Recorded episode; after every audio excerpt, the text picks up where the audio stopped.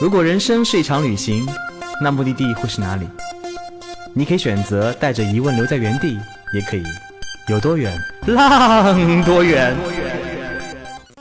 本节目由全宇宙最会玩的稻草人旅行推出，我们有超奇葩的年龄限制，只做年轻人的小团队旅行，坚持路线原创，百分之八十五以上的队员来自于朋友推荐。关注稻草人旅行，和我们一起出发，爱上这个世界。欢迎收听最新的一期《有多远浪多远》，我是道哥。那个浪了几个礼拜，终于回来了。咱们节目从来不断档啊，因为道哥特别勤奋。走之前那个存了很多期库存，这在上海只待三天啊四天，然后接下来又开始将近一个半月的流浪时间，所以呢我们会密集的录节目，争取多录一些节目作为库存。嗯，实在不行在路上我们也可以来几期直播给大家收听。我们上期节目聊到了那个非常小众的中亚这片土地上千百年来发生的传奇故事，对这片小众神秘的土地有了基础的认识。而我们在上个礼拜也隆重的推出了两条中亚路线，一条叫做奇遇亚细亚，十天时间带你感受乌兹别克斯坦和土库曼斯坦的各种神奇和传奇；另外还有条八天的中亚之星，欢迎大家跟着阿驰去首发，去感受这片神奇的土地的故事。我们这一期节目呢，将会深入的聊一聊阿驰在他探路过程当中遇到那些有趣的人和事儿，来跟着他的视角进一步走进这片秘境。阿驰，好的，又又是你，好的，妹，总是两个礼拜不见，剪了个光头啊！哎呀，你这说出来了，又胖了好多啊！天哪，我就要不停的掉粉，虽然也没有粉丝。啊，Hello 大哥，Hello 大家好，我是阿驰。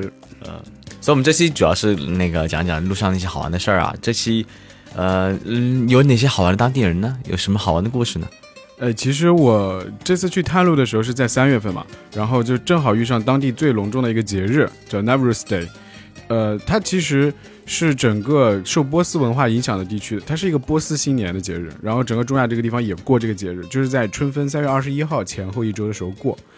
然后整个中亚这块地方过这个 Navruz Day 的时候呢，他们会有一个非常隆重的活动，有点像是我们蒙古族的。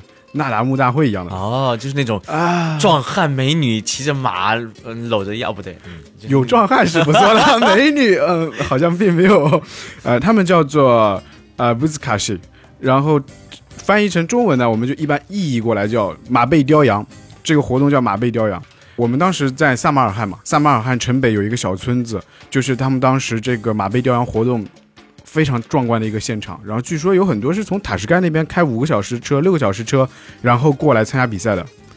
就这个比赛也很神奇啊，就是你像我们踢足球是二十二个人在全场抢一个球，对吧？这个比赛大概是十倍的人数骑着马，然后在一个场上抢一只羊，啊，所以就叫马背羊。这个羊的话是前一天晚上就把它剁，就是去砍了头，然后只剩下一个只死羊，嗯，然后呃，但是这两队人马呢，就都是骑着马的，从场的一端到另外一端就各有两个圆圈，被他们称之为正义之圈，所以一队人马要把这个只羊从己方的场地一阵快马加鞭跑到个跑到对面的那个场地上，把羊扔到那个圈里面去，但是对方的这一队人就会不停的来抢，他们会拿着鞭子抽对方的马的屁股。那其实很容易受伤哎，感觉哇，相当容易受伤。就我们隔着非常非常远的山坡上，然后去看那个当时的场景，就觉得看不出来是两队人，就觉得只是两百人一起往一个地方冲。你能想象那种感觉吗？就随时感觉就会被，呃，比如说摔下飞扬，然后感觉像在打仗一样。对啊，而且有的时候羊是掉在地上的，你得俯身去捡。你俯身去捡，你周围的人。是捡，不是用嘴巴叼吗？不叫马被叼呀？啊呀，你这个嗯，也是个很清奇的思路啊。但是周围的那些马往往都是扬起前蹄嘛，然后就特别容易就把人这个撞下马去，然后踩踏或者受伤，胳膊摔胳膊断腿是很正常的事情。但是其实其实这种受伤可能在这种。游牧民族的游戏当中是一个彩头，不是说很多男人身上曾经认为作为一个男子汉身上的伤口是你的阅历吗？那是伤口越多，伤疤越多，证明这个人越有魅力。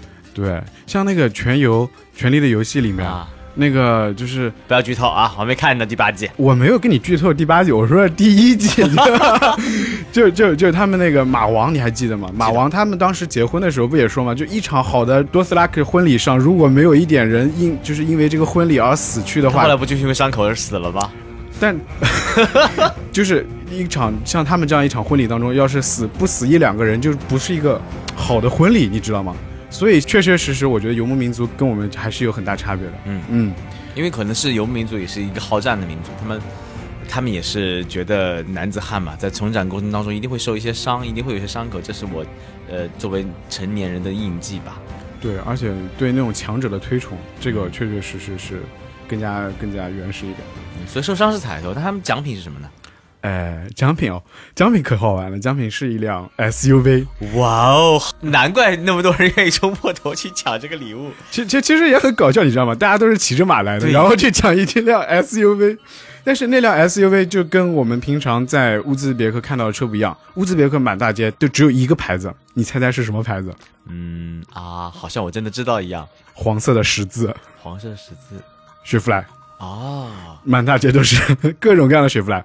但是这辆奖品，嗯，为了凸显它的逼格，它不是雪佛兰，好像是一辆 Land Cruiser，还是呃不不不是 Land Cruiser，就是哎我也记不得了。总而言之是一辆，这不重要嗯这不重要。所以当时怎么找到这么一个好玩的比赛的？嗯，当时也是我们提前做了一些攻略，知道这最近有这样一个节日，然后就去跟当地的朋友去问，啊，这个马背雕羊在哪里能看到？我们一开始以为只是一个一个小村子里面，就是那种小型的那种活动，但没想到这个萨马尔罕周边嘛，它是一个大活动，就整整个乌兹很多地方的人都跑到这里来。哇，那个场面非常的大，就是我们呃开车开到那个村子，然后在一大片就是搭成的场地当中停下来，然后那里基本上停了将近，嗯、我觉得至少得上千辆车吧。然后我们又穿过很远的距离，然后爬到山坡上，然后漫山遍野的全都是人，就是女人可能比较少，大部分都是男人和小孩，然后就漫山遍野坐在那里，然后看着底下的那个场那个比赛场景啊、而且旁边就是。原生的就原生态的这个烤肉现场，你知道吗？就一串一大串的那个当地人在那里烤肉，我们就吃的特别的开心，就一边看着比赛一边吃着烤肉。嗯那其实当地应该很少见到中国人吧？啊基本上没有。我看们了看你的感知怎么样呢？哇哦，我们走过去的时候，就当地人就会很神奇啊，就是他们根本就没有想到会有外国人或者会有中国人来到这里去看这个比赛。然后我们走到那个人群中间，就一大帮大叔就还有小朋友都回过头来看我们。然后有个大叔好像像是喝醉了一样跑过来问，他就指着我，他不会说英文嘛，然后就用那种 Jackie Chan，然后问我，就是指着指着我就说 Jackie Chan，然后我回过头就跟他说 No Jackie Chan，然后大家就一片大笑。就是虽然我们之间不能用英语沟通，但是但有时候我去到那种很少见中国人的地方，他只要叫我 Jackie Chan，我就 Yeah I can play 功夫，OK？OK，原来这是套路，我学会了。那是，你要跟他说每个中国人都会飞啊。好的，好的。哇，好假！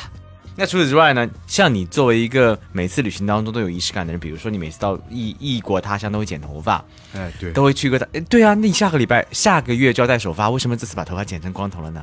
呃，我也可以，你就少少去了去屋子剪头发的乐趣。我去剪了。剪过了嗯，对对对，我在布哈拉剪了头发。啊。对，那而而且我记得你经常会在每个当地蹭吃蹭喝，哎，所以这次有没有蹭吃蹭喝的经历？呃，这次也有，嗯，但这次是真不要脸！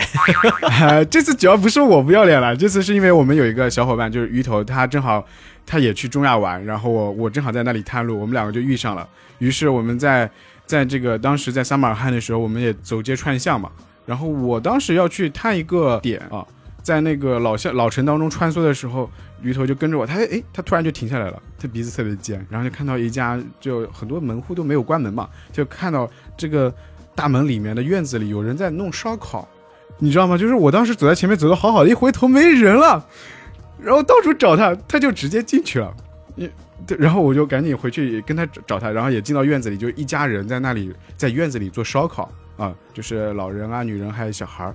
哦所以鱼头但是真的就这么冲了进去，想想坐在人家家里吃东西啊？我我也不知道他怎么想，鱼头就是 嗯，他想被烤掉吗？鱼头？不 然后总而言之，鱼头就他就直接就进了人家家里了，然后就是那副舔着脸跟人家。就是很热络的开始跟人家打招呼，因为我们当时也有有一个小向导嘛，然后可以帮我们做翻译，嗯，所以就跟看到是一人家聊天。脸懵懵然的样子。嗯啊，对，哦就是向导完全不不知道我们会有这些操作，你知道吗？他只是一个正常的中国人。对啊，就冲进去之后，然后就就看到人家也不是冲进去啊，就进去之后跟人打招呼，然后就说：“哎呀，我们来自哪儿啊？你这里在做什么呀？人家在做做烧烤嘛。”然后就哎呀，啊好香啊！就是人家这，哇，你烤的是什么东西啊？这个鱼好好吃的样子啊！呀哎，真的有烤鱼嗯啊！他们一开始给我们做了几块烤肉，然后又给我们吃了一点烤他们做的那种炸鱼。他那个炸鱼也是外酥里里嫩，特别特别的香。而且他给我们吃的烤肉是烤猪肉，哎，就是很神奇，在这样一个我哎，们这是穆斯林国家。对啊，我们都觉得这是这这是一个伊斯兰教盛行的一个国家嘛，对吧？穆斯林国家怎么能吃烤猪肉呢？但是后来其实这主人家也解释了，就是他们家的这个这个女儿呢，其实是在莫斯科做厨娘的，是一个大厨。哦然后过过年的时候回到回到家里来，然后就在家里正好来就做做这些东西。那个那个女儿她说她好像已经皈依到天 东正教了，但是实际上在当地就是穆斯林，他们对于这种清真饮食不是那么的严格。会不会会因为跟俄罗斯很多的牵扯关系啊？对，因为苏联在这里毕竟统治了这么多年嘛，嗯然后苏联在这里统治是去穆斯林化的、去伊斯兰化的，所以这边其实变得很世俗了，世俗的那种穆斯林。哦，你说到这个，上次呃，那个你有跟我聊过，在这片土地上发现一个非常非常让你觉得惊世骇俗的这么一个，这么一个跟苏联有关系的博物馆。啊，对。对对对，就这个也是我们行程会去到的，后半段会去到的一个叫做努库斯的小镇。那我们行程中会去到别人家里吃东西吗？蹭吃蹭喝。哎，我们会去了，会当地人家的，对，就是去当地人家蹭吃蹭喝。而且我看那个路线包装里面很有意思，还提到我们会跟当地的学汉语的大学生自己聊天。对的对的，这个是我特别希望能够呃跟当地互动的一种方式。嗯，而且听说还会带队员们去丝路的那些集市去卖东西。啊，这个我们上期其实提到过一点，但我现在已经就是我我我觉得这个最好是卖个关子，因为我整有一套整体的设计，就是一整天的设计，嗯，就是如何让你做一天思路的商人，想体验到吗？来我们路线吧。卖的这么硬。啊 我我们继续说那个，就是我我特别想跟大家去带大家去看的这个萨维斯基博物馆。其实这个博物馆还有个源头，就是我知道这个事情还有个源头。你还记得我们当年聊东非那一期节目的时候，我带了一个队员，就是潇潇一起来，我们来聊那个东非草原上的故事嘛。其实这个是潇潇给我种下的一颗种子。当时我们就在坦桑尼亚，然后在坐在越野车里面回程的路上，他就扭过身子来跟我说他在乌兹的经历。那时候我还没有去过，然后他就跟我说啊，哪些地方好玩，但是有一个小的很边陲的小镇子。一般旅行团都不会去的，你们肯定也不会去的一个镇子。那个镇子上有一个很厉害的博物馆，怎你当时？内心是不是呵呵了一下？我内心当中，我当时就想，我们跟人家是一样吗？船吗？对我们跟其他不一样吗？我们能就我一定要去，你知道？你当你这是很打脸。这是道哥在那个东欧的时候，我们有一天行程是在亚得里亚海岸包包了一艘船，嗯，而且呢，当时其实我们包那艘船呢很大很高大上，其实上高端大气上档次，是一个有那种网状的船嘛。嗯但是它外观呢有个蓝色的棚，就看着不不是很好看。我就远观看不见这个船的样子，然后队员就问我是那个船吗？我说哼，我们那么高端大气上档次的旅行社怎么有这样船呢？结果领队带了我们直接上了船，嗯，打脸。不过船内部很棒很棒很奢华。打脸的事情在我们这儿也很常见。总而言之，当时他跟我说到这个博物馆的时候，我就对这个地方产生了好奇，然后后来就开始去做一些研究，看了一些纪录片。其实这个博物馆呢，它呢收集了非常非常多在上个世纪三十年代的苏联顶尖的前卫艺术的作品，呃，将近有九万多件作品了。那为什么这么多前卫艺术结，比如说结构主义的那些画，为什么会集中在这样一个咸海边缘、没有人去的荒芜的一个小镇子上，而不是在莫斯科呢？其实是因为在当年那个斯大林统治时期，整个国家对于艺术创作、对于文学创作都非常非常严格的控制。我不知道你有没有听过有一本书叫做《古拉格群岛》。我若有所思的点了点头，其实内心在想什么鬼地方？古拉格群岛是一个这本书，其实呃好像也也被拍成电影了吧？是亚历山大的小说吗？对，一个叫一个叫做亚历山大·苏尔仁尼琴的一个人的小小说。编上面写了个标注给我，我看到了。这个小说在西方世界特别有名，是西方世界去开始去了解在苏联那种独裁统治下的，呃，人人类的生生存情况。我一开始听到古拉格群岛的时候，以为苏联真的有一个岛叫古拉格群岛，其实没有这个岛，没有这个东西。它是把其实这些古拉格就是一个一个的劳改集中营嗯，啊，然后这些政治犯也好，这些文艺犯也好，然后他们被关在苏一一片一片孤立的这些劳改的集中营。在斯大林那个时期多达一百七十个，全国上下，所以就像是群岛分布在这个苏联的土地上，有很多很多过被关进古拉格群岛的艺术家，他们的作品就被收集在这个萨维斯基博物馆。但是那个时候萨维斯基博物馆应该是属于苏联的地方，他为什么能能做到这件事儿呢？因为它很偏远，它就是就是天高流皇帝远，之地，我不管你爱怎么样怎么样那种状态嘛。而且关键是萨维斯基这个人，他其实是在收集这些作品的时候，都是通过各种各样的方式。他为了想要去保存这些艺术，保存这些可能随时就被扔到扔到炉子里去当柴火烧的画和画框，被被或者被那些秘密警察就直接给撕毁了这些画，他把他为了保存这些，他想尽一切办法，他从他甚至他从政府那边骗钱，你知道吗？他就以政府的名义建了一个博物馆，然后以政府的名义去收集一些被认 被认可的艺术作品，但实际上他拿着这些钱去买下了非常非常多非常。呃，当时被认为是禁忌的艺术的这些作品，全部保存下来了，然后在那里一直存到了乌兹别克斯坦独立，呃，然后这些作品才可以被展示出被展示出来。其实也是将近一直到二零一零年的时候，然后他们有一些纪录片拍出来一些纪录片，然后在西方的在在欧美这些地方开始可以看到这些纪录片之后，这些欧美的这些人，他意识到哇，原来在乌兹别克斯坦的一个偏远的一个小镇子上，居然还有一个如此艺术家艺术价值如此之高的地方，然后就有很多很多的收藏家拥到这里来，想要去买这里的画。其实当时这个博物馆也是独木难支，基本上就经济已经快支撑不下去了。因为它很偏远，所以应该收收入很不是很高的一个地方。对啊，不仅收入不高，没有什么太多的人去去给门票，对吧？嗯，然后而且政府也不支持，政府一一直想要把这个博物馆去解散掉，为为啥呢？就是现在已经开放了呀，你那是因为现在的乌兹别克斯坦，实际上改革开放是在二二零一七年。二零一七年，对，在第一代领导人统治下，其实这个地方仍然是很嗯高压独裁的。然后有很多人就劝这个博物馆，他那个博物馆的馆长就把这些画卖掉，但他们坚决就是不愿意去去卖掉一幅画，然后去去换来钱。他们就希望说这些画在那个时代就是被因为这里才被保留下来，他们仍然希望这些画跟这个博物馆一样一起去存在下去。啊，就是这是我之去之前了解到的一些东西，然后看过一些纪录片，确实很受感动。然后我真的去看这个博物馆的时候，我发现很很不一样。就是我自己也去经常去博物馆嘛，但是我本人对油对画作这些东西不是特别懂，我有跟你讲过在乌菲兹睡着的故事吗？不知道。这不重要。哎，乌菲兹里面全是米开朗基罗、拉拉斐尔这种画，但是都是宗教画。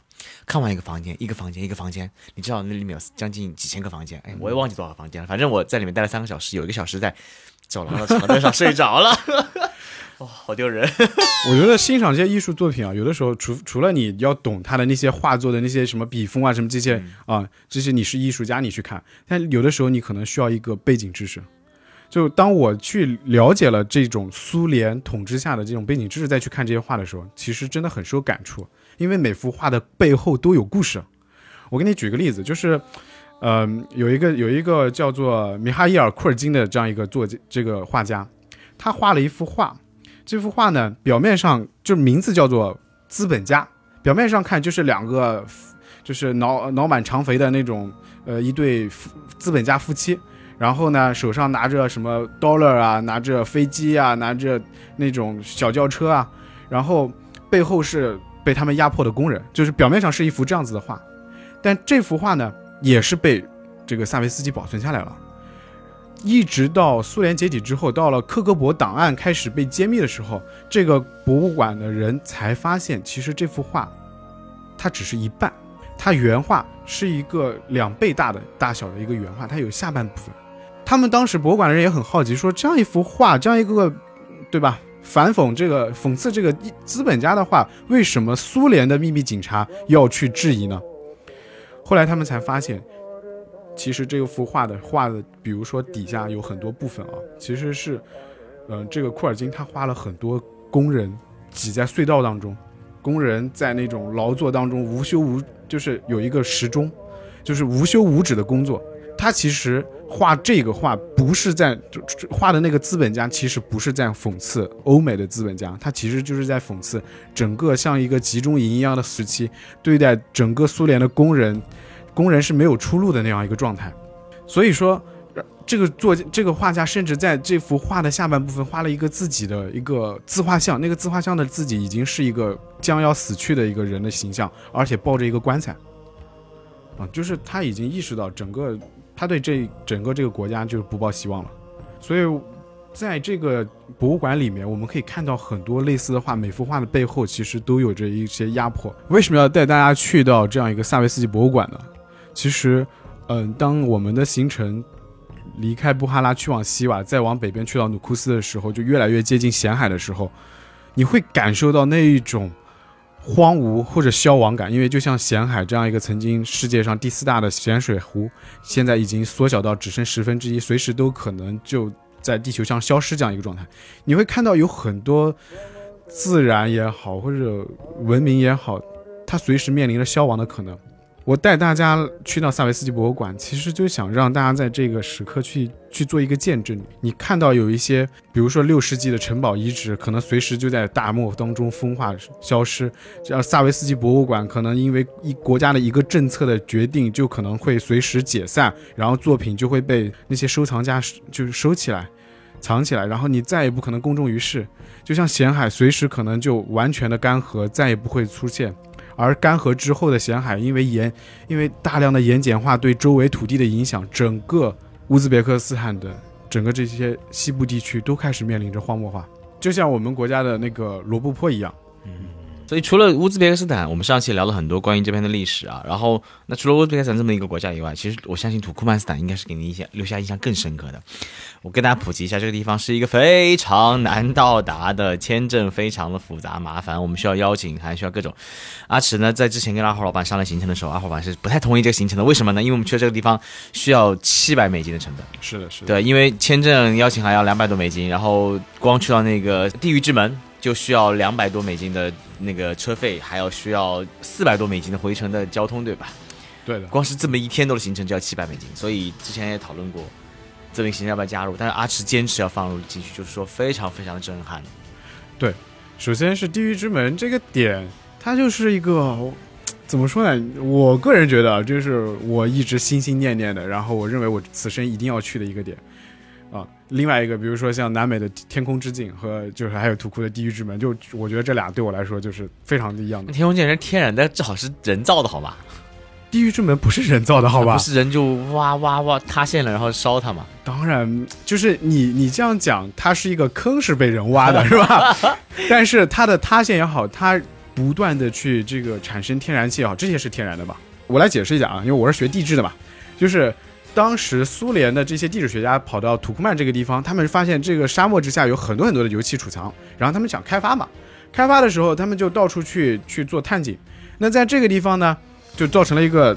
就是因为工程事故，事故就造成了一个坍塌，有七十多米直径的这样一个大坑就塌陷下去了，塌陷下去就往往外面滋滋滋滋的冒气，你知道吗？那正常的操作就是这个天然气如果跟空气混合到一定比例，如果被点燃，比如说爆炸，对，就会产生很大的爆炸，所以一般就是直接把它点燃，让它一直燃烧，烧个两三天，气烧没了就好了，这是正常操作。结果当时低脂血压扔了一个 扔扔了火进去之后，一烧就烧了四十八年，到现在。哇哦，四十八年，对啊，你想想，这是一个每天烧掉八万美金的坑，那那就没有办法四十八年哦，把气储存起来嘛？嗯，不行，他们呃，首先是这些气的本这些产生的天然气，好像就是他们的这个纯度不够开采，然后同时已经造成这个塌陷，也没有办法继续去搭探井了。啊但是，其实能想象这么一个画面啊，在一个荒无人烟的一个一个荒漠里，一个七十几米的大坑里面，呃，没日没夜的燃烧着，感觉地狱之火。你到现场，尤其是那种热气往上扑来，你真的觉得在地狱里行走一样，好像说了我去过一样。啊，对，是的，就像你去过一样。呃，我我其实，在去之前，真的就真的脑子脑补了很多画面啊。然后，当我真的站在他面前的时候，因为它非常的大，你知道吗？七十几米的这样一个直径，它。这种规模造成的这种影响，真的是让你站在那儿发现自己的渺小哇，那那一刻会真的还是感慨大自然的那种奇幻、奇幻，或者神神奇，关键是它能烧这么多年，而且永远没有没有人知道它到底能烧多久。你你会觉得，你像我家煤气开着是吧？你会觉得，哎呀，天天这样烧啊，好浪费啊，或者哪一天也就烧没了，你会觉得很多东西都会没掉。但是这个地方烧了几十年啊，每天就是产生这么这么多的天然气，八万美金一年就是两千多万美金，四十几年就是哇哦，十个亿美金了！哎，不敢想，不敢想。其实当地也很搞笑，你知道吗？他们因为他们油气资源很很多啊、土库曼的人，他们有一这样一个笑话啊，就是说他们土库曼人的炉子是不熄的，你知道为什么吗？火太多，不是气太多了。对，是气太多了，但是气太多的而不关的原因，是因为火柴比气还贵，就是因为你要是把它关了，你下次再打火，你还要用花，就是擦火柴去点燃它，因为火柴贵，所以他们就常年的不关火。是因为土库曼斯坦是个很封闭的国家吗？因为现在我听说也是非常难以到达的，它应该是很多东西进口，所以导致物价很贵，应该。它物价是很贵，但是它油气就又非常非常的便宜。当地东西嘛就便宜了。对对对对对，啊，据说当地就是这个油气，就是一年一户人家只要二十块钱人民币，就是有燃燃气全年双。那你去到土库曼斯坦，会不会有觉得是去到一个很神奇的，完全不像现代国家的感觉？不是这样子的啊，就是这个它封可能。闭体现在哪个地方呢？首先，它封闭期间，它确实难到达，就很多其他的国家，就包括欧美都很难到达这里、嗯啊。然后，它是一个永久中立国，它跟各个国家的关系呢，就是都没有什么不好的关系，但是 Hi everybody, 但也没有任何好的关系，你知道吗？hello everybody。对对对，就这个国家里面，我刚才说了那个有奇异的物价特别低的游戏，嗯，但是也有物价高的吓人的东西。比如什么可乐？我我跟你说啊，我当时也是去了当地的一家大的那种超市里面去，然后看到那个物价，吓了我一大跳。你就一个电热水壶，你知道，就一个很正常的电热水壶，我看不出来有任何特别，折合人民币一千四。哇，然后一听红牛，我们这里卖十一块钱，对吧？我们红牛不是七块吗？有那种蓝瓶的，啊，十一块钱，对吧？在当地卖折合人民币七十几。我的天哪！对，就是它的价格，嗯，无法想象。但是，呃，这个国家，那富豪人的生活就是把红牛烧在倒进热水壶里，烧好买来喝。我我为你这个点子鼓掌。我要去土库曼斯坦做这件事儿，带一个热水壶去，带瓶红牛过去，然后在他面前烧。嗯，我大家都觉得你好豪来打哦。我了都。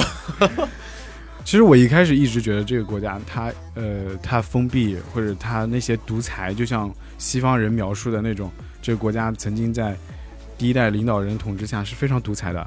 啊，我听我我之前也听说，就是这个国家的那个领导人，他仿照仿照那凯撒，他把自己的名字、他母亲的名字、他家人的名字命名给土库曼的一年的十二个月，就是怎么那么自恋？听上去就是就是有一种呃很自恋、很独裁的这哇，样第一个月叫道格月，第二个叫阿什月，第三个叫小宝月。哇哇哦，哦！听上去好有意思。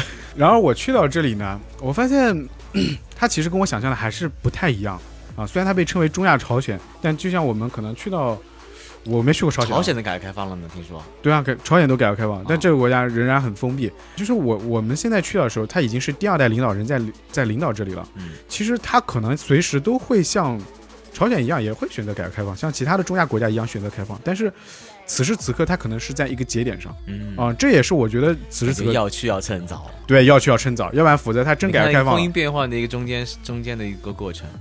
对啊，你想过没有？如果他一旦比如说去掉这个邀请函制度了，也许过个五年之后，他签证开放了，哇，那全世界人都会拥过去，因为地狱之门这个这个点真的是无与伦比的。那我们把地狱之门说完，地狱之门，所以我们怎么玩呢？可以在开夜夜间派对吗？可以烧烤吗？可以当然要去，既然去到这儿，我们总不能只是去打个卡吧？那太不稻草人了。所以我们要在这里露营，但是我们会在当地有哇，七十米大大火坑，真的可以烤棉花，不是？我为什么想到烤棉花糖了？什 么？嗯烤的东西也挺没出息啊，你知道烤棉花糖跟香蕉合在一起特别好吃吗？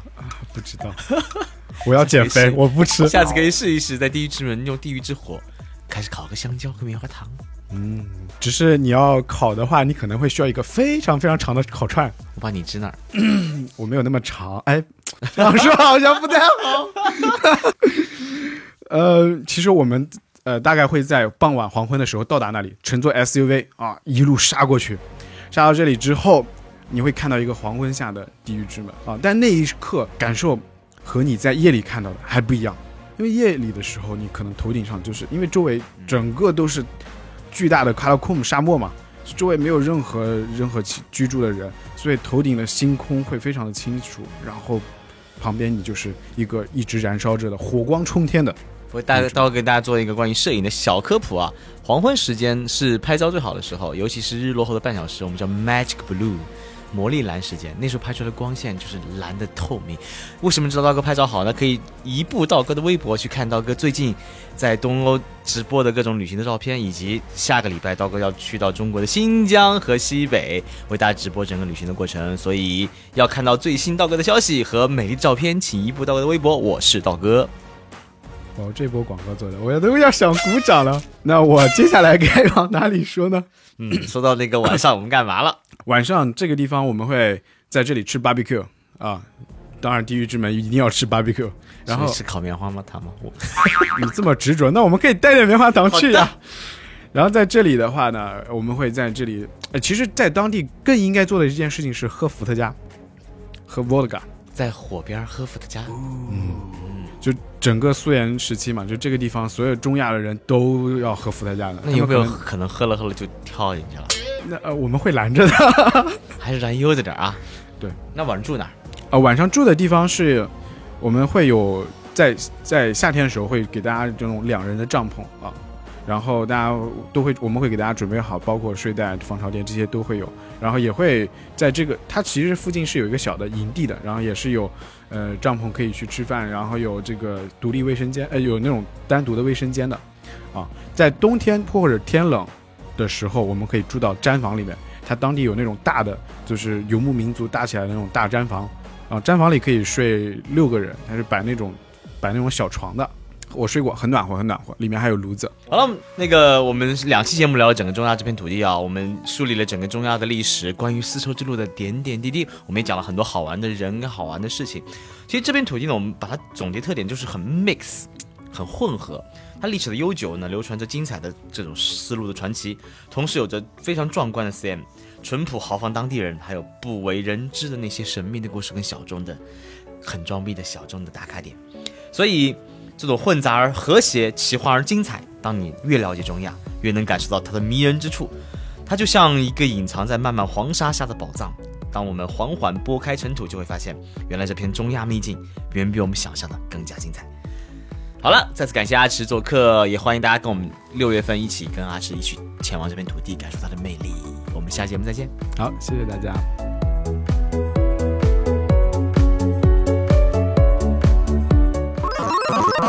请搜索“稻草人旅行”，和我们德艺双馨、颜值出众的领队一起出发，爱上这个世界。